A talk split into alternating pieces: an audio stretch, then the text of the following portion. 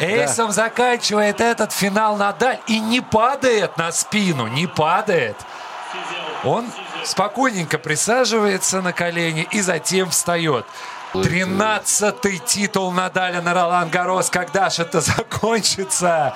Двадцатый титул на турнирах Большого Шлема. Отдайте ему уже этот кубок во владение просто. И он догнал Роджера Федерера вот в этот момент. Вот он, исторический день, в который не верилось еще 10 лет назад, но он все-таки настал. So, hello, commentators. We start with the introduction.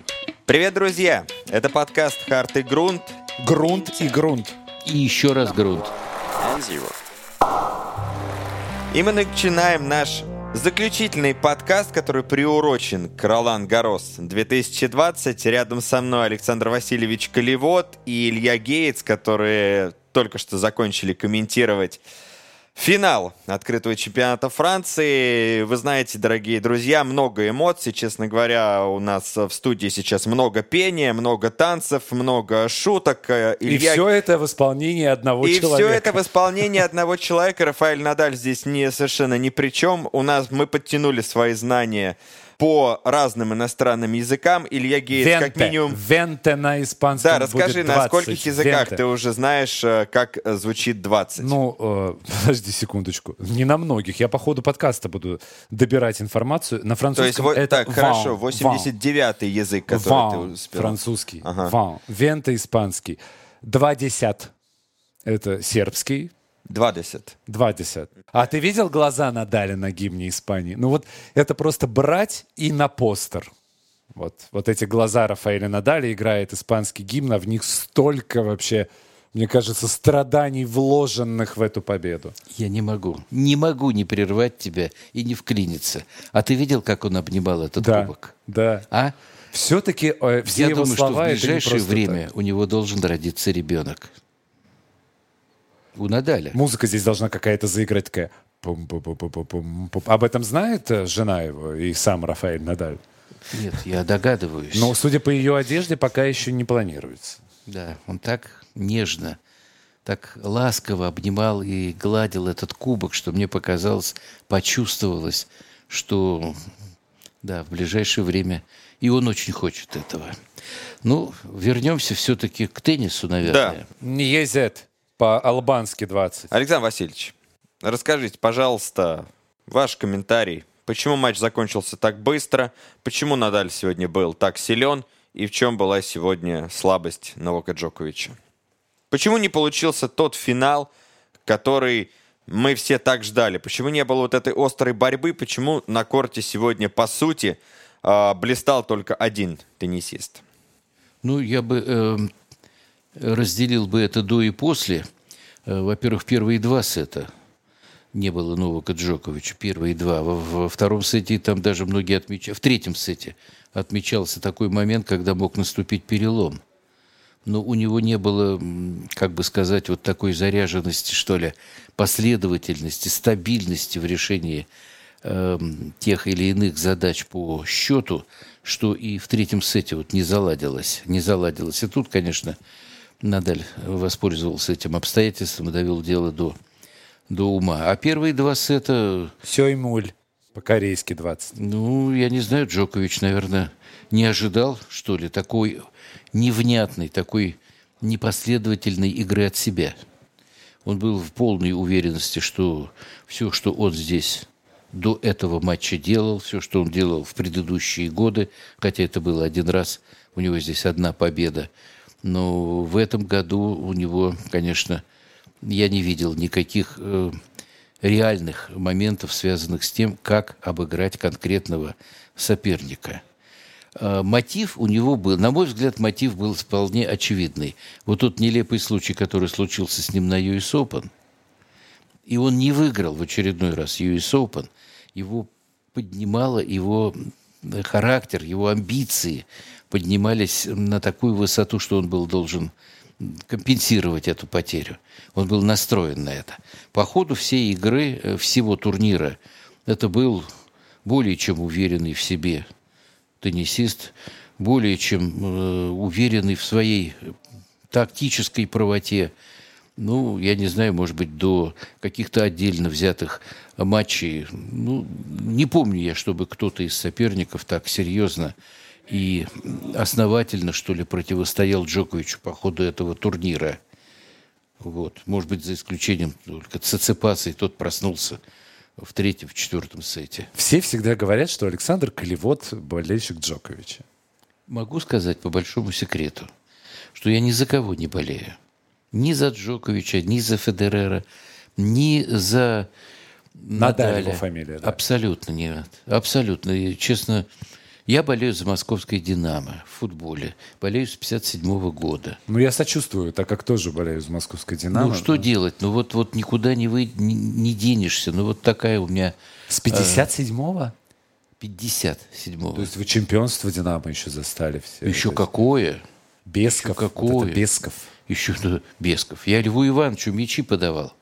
Самое интересное, что зимой э, не так много залов было, где тренировались, в том числе футболисты. Они приходили к нам на «Динамо» в теннисном корте тренировались. Так что там ворота стояли, их переносили. Сетки, естественно, сетки снимали, и э, все эти великие игроки были. То есть за Джоковича вы не болеете? В то время тем более. А сейчас да. Нет, конечно, я преклоняюсь перед игрой Джоковича, так же, как и Надаля, и Мара, и Федерера, и, и всех остальных ведущих игроков. Это просто Мары очень каким образом попал? интересные личности, очень интересные, список тактические, э, мудрые, тактически неординарные. Двух, двух одинаковых теннисистов в теннисе нет. Это, это однозначно, двух одинаковых личностей. Поэтому у каждого есть свои определенные особенности. Конечно, мне очень нравится, когда играет Ник Кириус, Гаэль Манфис. Минутка сейчас э, сарказма. Э, в том числе, да, но не без этого. А что интересного в матчах Кириса? Подача? С руки. Да любая там. Ну почему? Подача Это молодой, перспективный игрок, интересный теннис демонстрирует. Но он никогда не добьется больших результатов, если он будет продолжать вот именно так играть. То есть продолжать сидеть дома, Э, Дома он долго не усидит, потому что скоро открытый чемпионат Австралии. если он пройдет. Мы же только что начинали с того, что еще вчера мы были свидетелями австралийского чемпионата. Мы были все в Мельбурне, все интересно. А тут сегодня, вот буквально час назад, закончился открытый чемпионат Франции. Мне сегодня Время. весь финал не покидало ощущение, что в этом году Австралию в финале играли Джокович и Надаль. Вот этот вот матч в три сета. Так было обидно, конечно, вообще все это смотреть. Просто грусть. Так И вот он реванш. Все-таки мы возвращаемся к только что закончившемуся последнему номеру программы. Открытый чемпионат Франции, мужской финал. Ну, вы знаете, совершенно неожиданно для меня, честно говоря, он так закончился. Он так и начинался неожиданно, так и закончился. Потому что я да, ожидал большей и более напряженной борьбы. Ни за кого, опять подчеркиваю, не болея и не переживая. Это абсолютно э, объективная, продуманная и устаревшая моя позиция. Но э, ожидания были, конечно, Надалем разбиты в пух и прах. И добавлены еще неуверенной игрой Джоковича. Что касается э, Надаль, Надаль играл в свою игру, привычную нам. Э, она, честно говоря, уже читается, она, в общем-то, имеет определенный стереотип, алгоритм. Вот я смотрю на математика с э, теннисным образованием. 20. Э, Кстати, на языке зулу 20 будет как Амашуми Амабили. Я свои предположения высказал. Конечно, интересно, что они скажут, если будет пресс-конференция, и как они будут рассказывать об этом в дальнейшем журналистам, что они будут говорить. Я понимаю эмоциональный сейчас подъем у Надаля, потому что он, он приблизился. У него тут несколько было планок поставлено, и трудно сказать, какой из э, достигнутых результатов его больше всего. То ли количество побед на Ролан Гаросе, то ли количество турниров Большого Шлема, то ли сотая победа на Ролан Гаросе. Он сказал, 100 что никаких 20 побед сейчас э, в его голове нет. Он думает только о Ролан Гарос, столько месяцев не играл, выиграл все-таки Ролан Гарос без тенниса полгода. И Ну вот, закину тогда сейчас немножко э, такую мысль. В этом матче ничего не зависело от Новака Джоковича. Никаких переломов не могло случиться. Все было только, как играет Надаль, всегда и со всеми. И этот перелом со стороны Новака Джоковича — это сплошная иллюзия стандартный матч Рафаэля Надаля. 2-0 по сетам, брейк в третьем, Надаля зажимает, он начинает ошибаться. Миллион раз такое было. Потом Надаль собирается и берет матч в упорной борьбе в концовке партии. Никаких Джоковичей на корте сегодня не было вообще, только Надаль. Это все было от Рафы, а не от Новака. Если бы Надаль так сыграл при счете 3-2 подачу, как до этого, ну какие там были бы брейки-то обратные. Как только Надаль снова прибавил, Джокович снова начал ошибаться. Нет, этот матч был в одну калитку. Это мне так кажется. Просто я всегда в матчах Надаля смотрю именно за Надалем, за его э, именно настроением, за тем, когда он начинает волноваться. Почему он начал волноваться, ведя 3-2? Мне кто-нибудь когда-нибудь объяснит, почему? Это очень странная вещь. Но вы видели же, когда был гейм, на его подаче 3-2 после брейка, у него просто в глазах испуг, страх. Он ошибается один раз и начинает туда ходить, сюда ходить, нервничать, что-то там ворчать. Ну почему? Человек ведет с брейком и начинает волноваться. Понимаешь, Это здесь мы уже тогда дело. с тобой переходим в область человеческой психологии. И мы вот неоднократно, и все специалисты тоже отмечали, и просто любители отмечают, что у Надаля все должно быть по порядку. Все разложено по полочкам, все стоять на своем месте. День начинается вот так и идет вот в этой последовательности. Если идет какой-то сбой, какой-то сбой, он начинает теряться во всем. И в порядке ну, подготовки, в порядке ведения игры. Почему произошел этот сбой? Мы могли не видеть. Мы могли, ну, я не могу предположить, что-то там, кто-то сказал что-то не так. То есть, может быть, у него какой-то розыгрыш, он затеял вот, вот так вот сыграть, а он сыграл не так. Одна ошибка, она могла его выбить, Ну не Надаля же. Выбить из колеи так же, как неправильно поставленная Ну, сколько вы бутылочка. сами заметили, было 0,15 на его подаче. Но не было же. Он тут же собирался и 0,15 было неоднократно. Ну, собирался. А вот в Неоднократно. этот И на же 15.30 и все др-др-др-др-др-др. Вот если Тремор. бы, если бы Новак Джокович вот этот момент психологии Надаля учел бы, если бы он вот, да он знал прекрасно об этом, наверняка он знал, и сделал бы какую-нибудь такую тактическую схему вместе со своими наставниками, э, которая бы явилась диссонансом или э, разбила бы вот эту привычную схему у Надаля, тогда я думаю, что Джокович здесь, на грунте, он был бы, конечно, сегодня более, более конкурентный, чем вот так. Что удивляет? Джокович для Надаля это просто казнь. Каждый раз, сколько бы ни было у них матчей, у Рафа дрожат колени, когда он выходит играть против Джоковича. Что сегодня было в это, я не пойму в первых геймах. Он убивал Джоковича или у Надаля? У Надаля дрожат колени уже много лет, когда он играет с Джоковичем, он ну, не может э, показывать нормальную игру, он зажимается. Он... Потому что Новаку все время, они не раз говорили, и Тони Надаль говорил не раз, они знают, что Новак сильнее. И Рафа тоже знает, что Новак сильнее, чем он. Вот как он Федерер выходил на матч против Надаля и разводил руками, ничего не мог сделать. Также Надаль против Джоковича очень много раз, особенно на шлемах, выходил. Ну что можно поделать? И они боятся Джоковича. А сегодня очень странное было в первом сете. Очень странная история. Вадим. Новак к сегодняшнему матчу против Рафы подошел совершенно тактически неподготовленным. Я, честно говоря, тотально удивлен этому, но Джокович, наверное, ну я даже не знаю, кто мог успеть за две недели турнира и за римскую неделю не заметить, что Джокович все время укорачивает. Это уже заметила и Барбара Шет, это заметили все его соперники. Уже даже считали, сколько раз по ходу матча Новак Джокович э, выполнил укороченный удар. Сегодня, выходя на финал, Джокович ничего абсолютно не меняет в своей игре и выходит, имея план А, укорачивать против Рафаэля Надаля. На грунте, зная, что Рафа мотивирован, зная, что матчи Новака Джоковича просматривались его командой не один и не два, просматривались очень внимательно, и понятно было, что перестроить в миг игру с этих укороченных ударов Это, во-первых, не так просто. Но понятно было, что и Рафа будет готов, потому что Джокович все время будет укорачивать.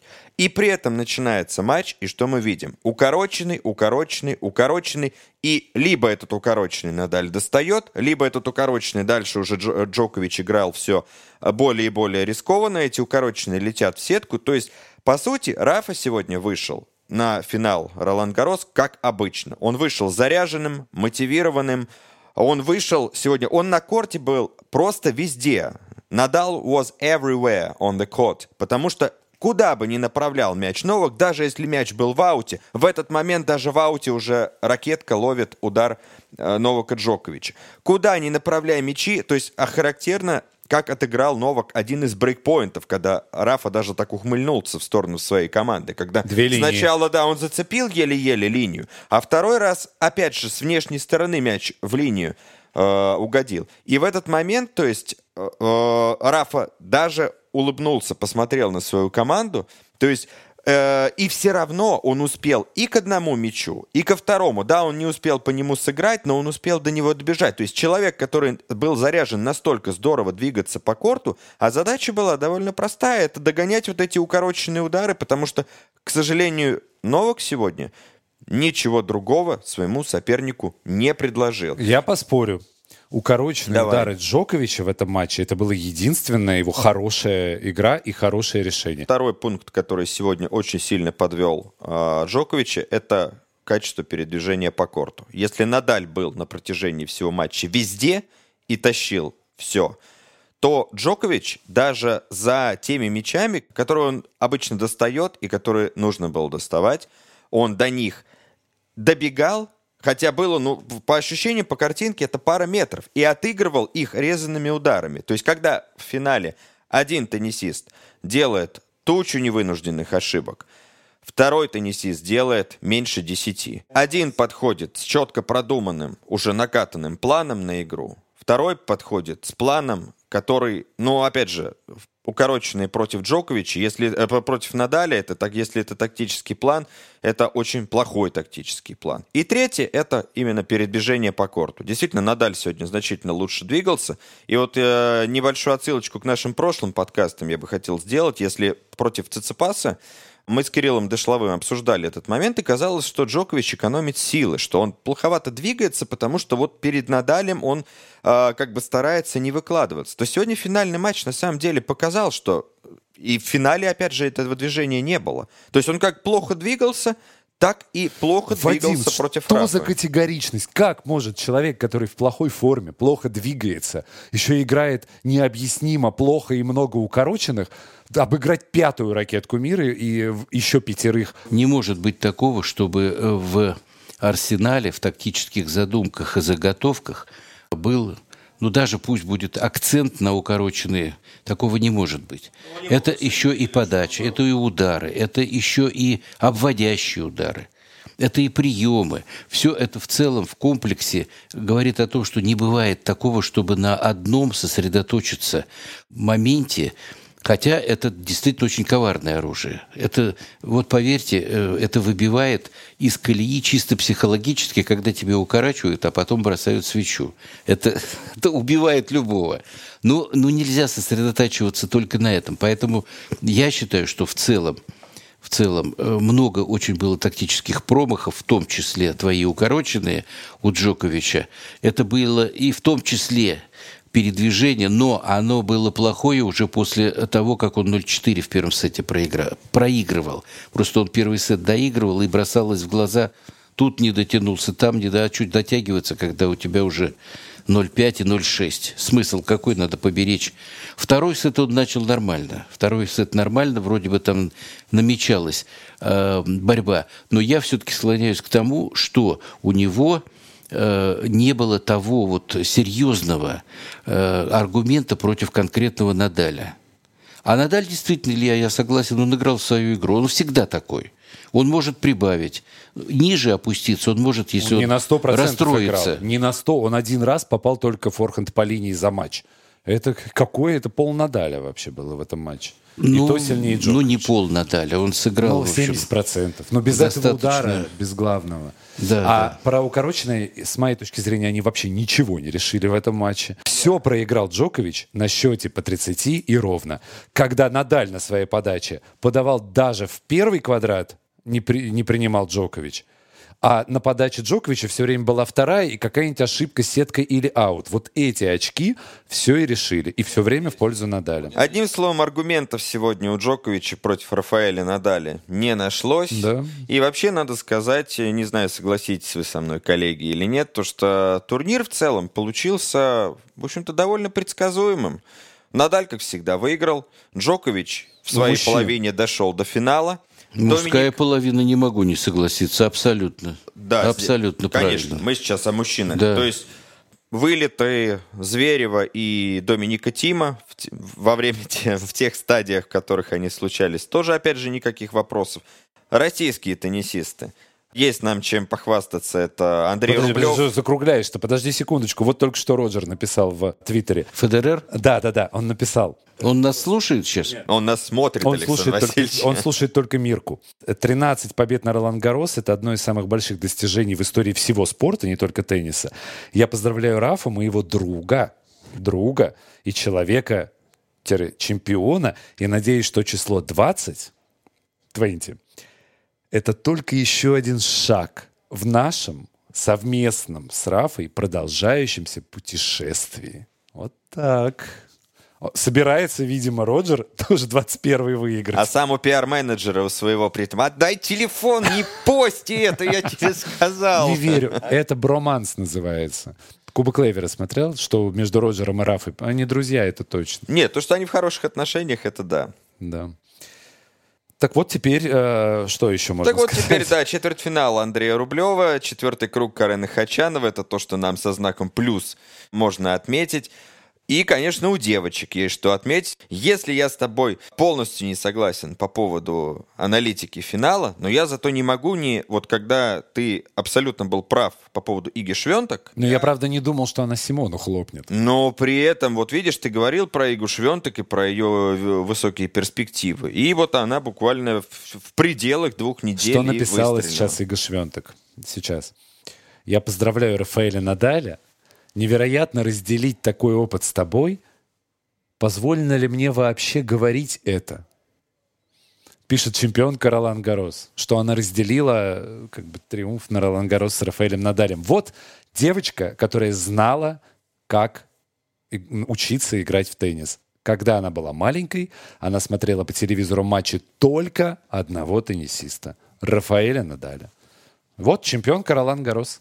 Александр Васильевич, оцените, пожалуйста, как э, молодежь отыграла этот турнир. У нас вновь молодая чемпионка, на этот раз Ига Швентек. У- Мы сейчас уже о девочках говорим. И плюс э, София Кейнин. То есть вообще у нас был очень молодой финал. Ну, кстати говоря, и у мужчин в мужской половине тоже появилось несколько таких интересных имен и несколько теннисистов, я думаю, что в ближайшей перспективе эти 21-24 года.